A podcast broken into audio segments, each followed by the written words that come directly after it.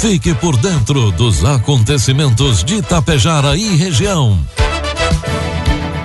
A partir de agora, Tapejara Notícias, segunda edição. Um trabalho da equipe de jornalismo da Rádio Tapejara.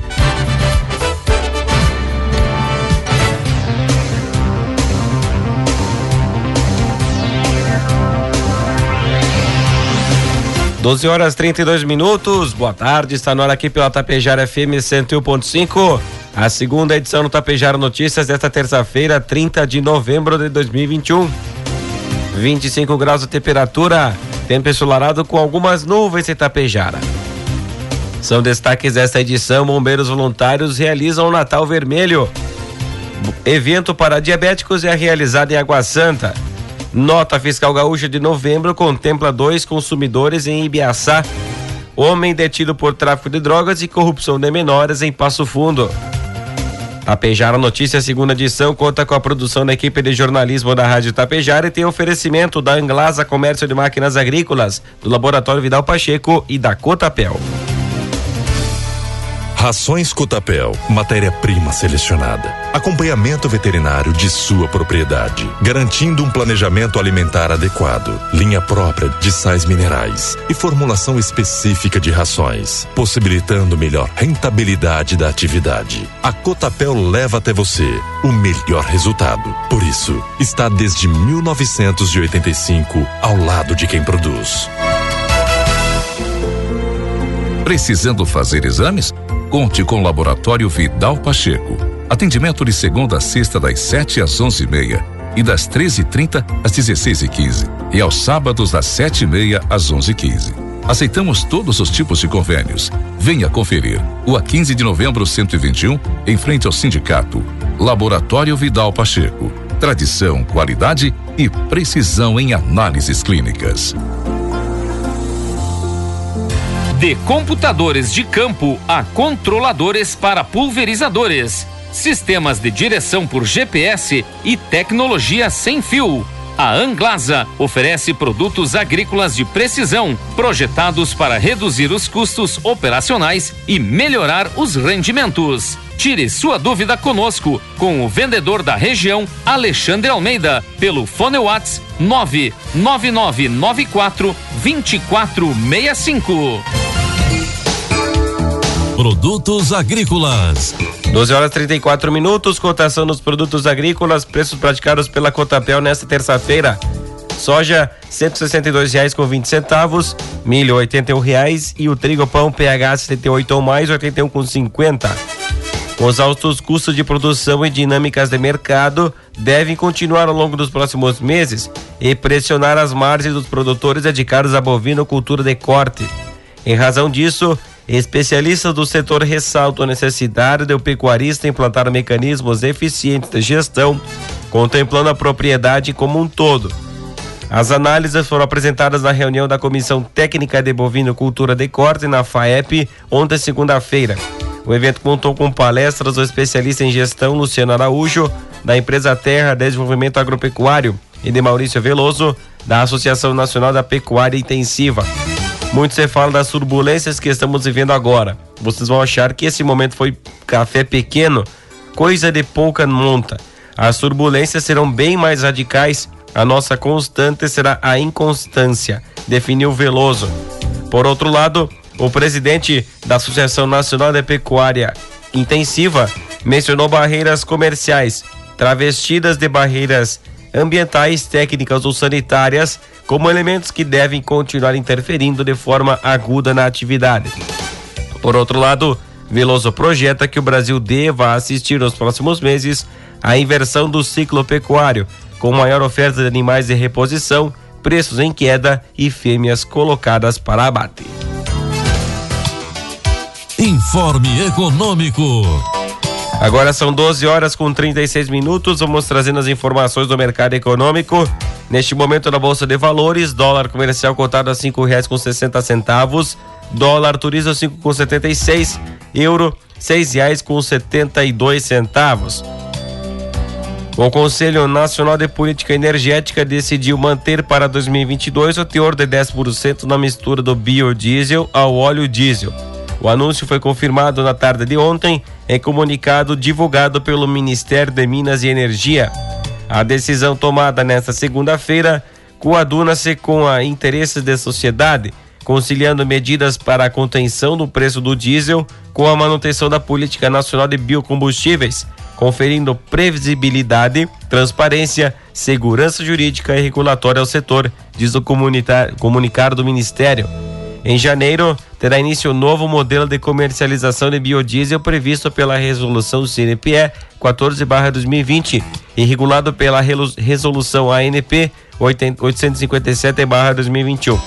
O novo modelo continuará sendo monitorado permanentemente pelo CNPE e, se necessário, medidas tempestivas poderão ser adotadas a fim de resguardar a política energética nacional e a política nacional de biocombustíveis. Previsão do tempo. Agora são 12 horas com 38 minutos. Uma massa de ar seco que predomina sobre o estado garante mais um dia de tempo firme e ensolarado na maior parte do Rio Grande do Sul. A exceção fica por conta do sul gaúcho, da campanha e do litoral, onde áreas podem ocorrer pancadas isoladas de chuva ao longo do dia. A temperatura sobe gradativamente. Ainda assim, fez frio ao amanhecer, 11 graus registrado em São José dos Ausentes, nos campos de cima da serra. Já a máxima de 33 graus deve aparecer em cinco municípios gaúchos. Itapejara, a terça-feira amanheceu com tempo ensolarado, previsão para hoje sol com algumas nuvens e as temperaturas podendo ultrapassar os 26 graus.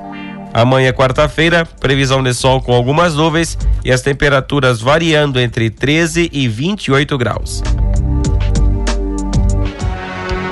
Destaques de Itapejara e região.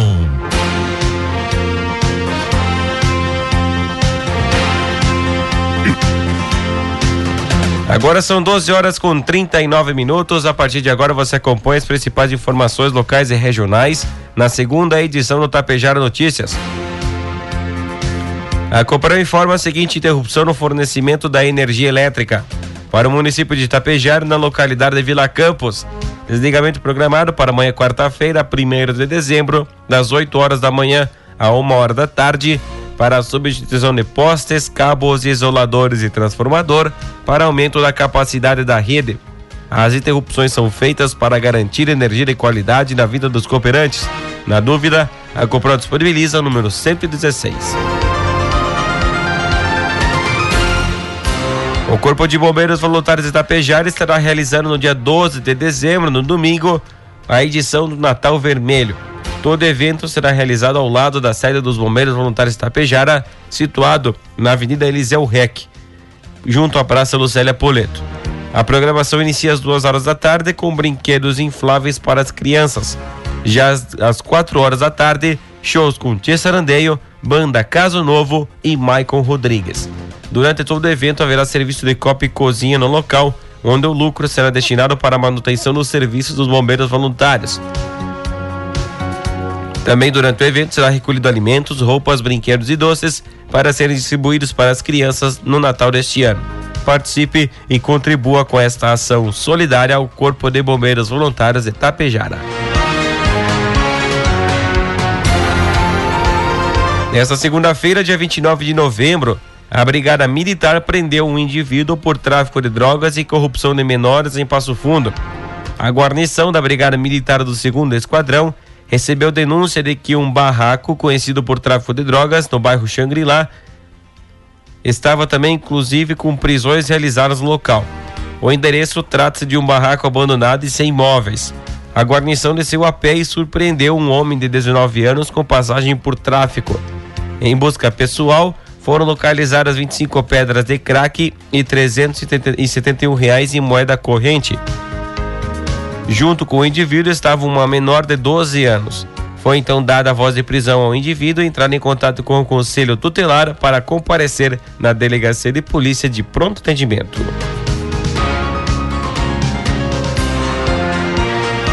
Doze horas 41 minutos, 25 graus de temperatura.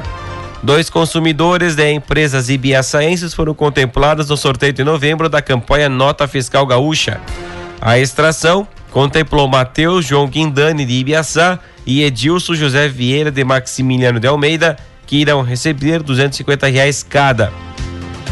O Nota Fiscal Gaúcha é uma campanha da Secretaria da Fazenda do Estado que visa estimular a emissão de notas fiscais por meio da premiação aos consumidores que cadastram o CPF na hora da compra. Para concorrer, basta fazer o cadastro no site da campanha nfg.cefaz.rs.gov.br, preencher o formulário de cadastro e ao final também solicitar a inclusão do CPF na nota fiscal de compra, independentemente do valor do documento. Também é possível ser premiado no Receita da Sorte, fazendo leitura do QR Code impresso no documento fiscal.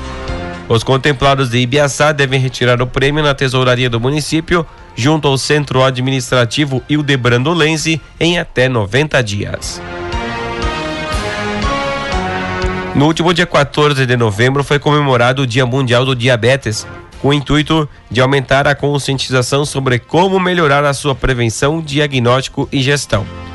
Em alusão à data, a Secretaria da Saúde de Água Santa promoveu na última quinta o evento no Salão Paroquial para os pacientes pré-diabéticos e diabéticos do município. Os presentes participaram de duas palestras, a primeira com a servidora Shirley Martins Inácio, que é formada em nutrição e abriu o evento onde explanou sobre a alimentação do paciente diabético. Em seguida, o psicólogo Tiago Musa da Rosa explanou sobre a qualidade de vida com o diabetes.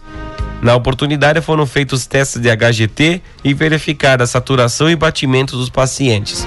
Ao final, servido aos presentes um coffee break com alimentos compatíveis à alimentação de um diabético. A dirigente da equipe, Shirley Inácio Martins Inácio, comentou sobre a importância da conscientização sobre o assunto e ressaltou que a Secretaria da Saúde sempre promoverá ações que visem melhorar a qualidade de vida da sua população.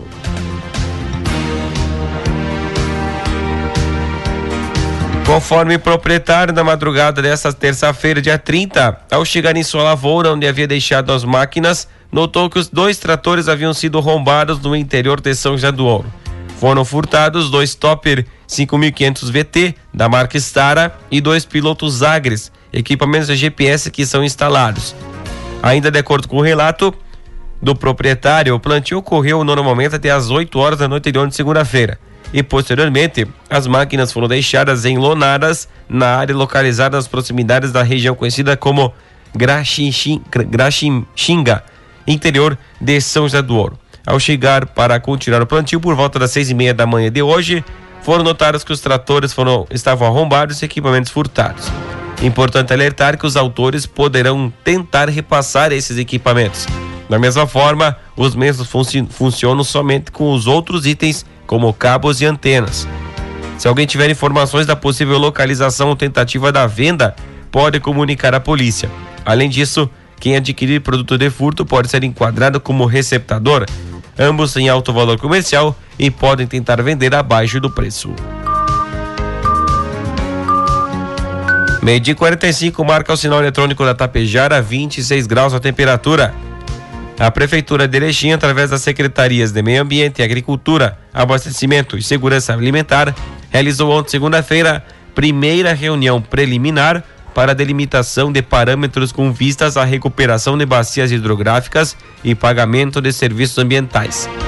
Segundo o secretário do Meio Ambiente, Cristiano Moreira, a principal ideia do programa é reconhecer o agricultor como promotor de práticas ambientais que geram sustentabilidade produtiva e ambiental e que impactam positivamente na vida de todos. Iniciamos uma nova proposta de apoio aos agricultores que desejarem aderir ao programa, embasado em estudos realizados por instituições de ensino. Todos temos um horizonte de melhoria no, no formato da utilização da terra, melhorando assim a qualidade de vida da comunidade rural e com isso a qualidade ambiental também, disse Cristiano Moreira. A partir do diálogo inicial, o biólogo Jean Budke gerente de projetos da FAO Agricultura e Meio Ambiente, apresentou trabalhos desenvolvidos pela empresa já consolidados na área da implementação de parâmetros visando a regeneração de bacias hidrográficas. Os trabalhos têm como objetivo, a partir das bases estabelecidas, que aconteça a reprodução de alternativas já exitosas para aplicação no município. A partir desse primeiro encontro, serão levantados os indicadores mínimos necessários em cada entidade, que trarão as sugestões para os debates com os agricultores.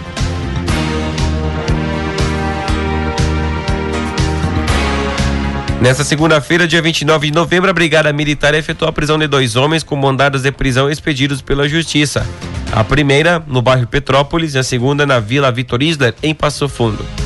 A Brigada Militar, através do segundo esquadrão, durante o patrulhamento de rotina no bairro Petrópolis, abordou o homem de iniciais LFMP, 38 anos, o qual em, sistema, em consulta ao sistema da Brigada Militar, foi constatado que havia um mandado de prisão em aberto expedido pela comarca de Ibirubá. Diante do fato, o indivíduo foi conduzido à DPPA. Após os trâmites, foi recolhido ao presídio regional de Passo Fundo. Também a Brigada Militar, através do primeiro Esquadrão Força Tática, realizava patrulhamento tático motorizado com o intuito de prevenir crimes contra o patrimônio, furto e roubo de veículos, onde na ocasião foi realizada a abordagem do indivíduo iniciais EJC e que em consulta ao sistema constatou pesar contra o mesmo o mandado de prisão expedido pela Vara de Execuções Criminais de Passo Fundo. Diante dos fatos, o indivíduo também foi conduzido de PPA para registro e após recolhido ao presídio regional de Passo Fundo. 12 horas 48 minutos, 26 graus a temperatura. Com o intuito de oferecer apoio aos profissionais que fazem parte da rede de proteção contra a violência de crianças e adolescentes, aconteceu a apresentação do protocolo de atendimento às crianças e adolescentes em situação de violência no município de Sananduva. O evento foi realizado na sede do CRAS, com convidados que vão integrar a Comissão Intersetorial de Enfrentamento à Violação de Direitos do Público-Alvo do Protocolo. Também estiveram presentes promotora de justiça, doutora Cláudia Lúcia Bonetti, e o juiz da comarca de direito de Sananduva, doutor Rafael Folador.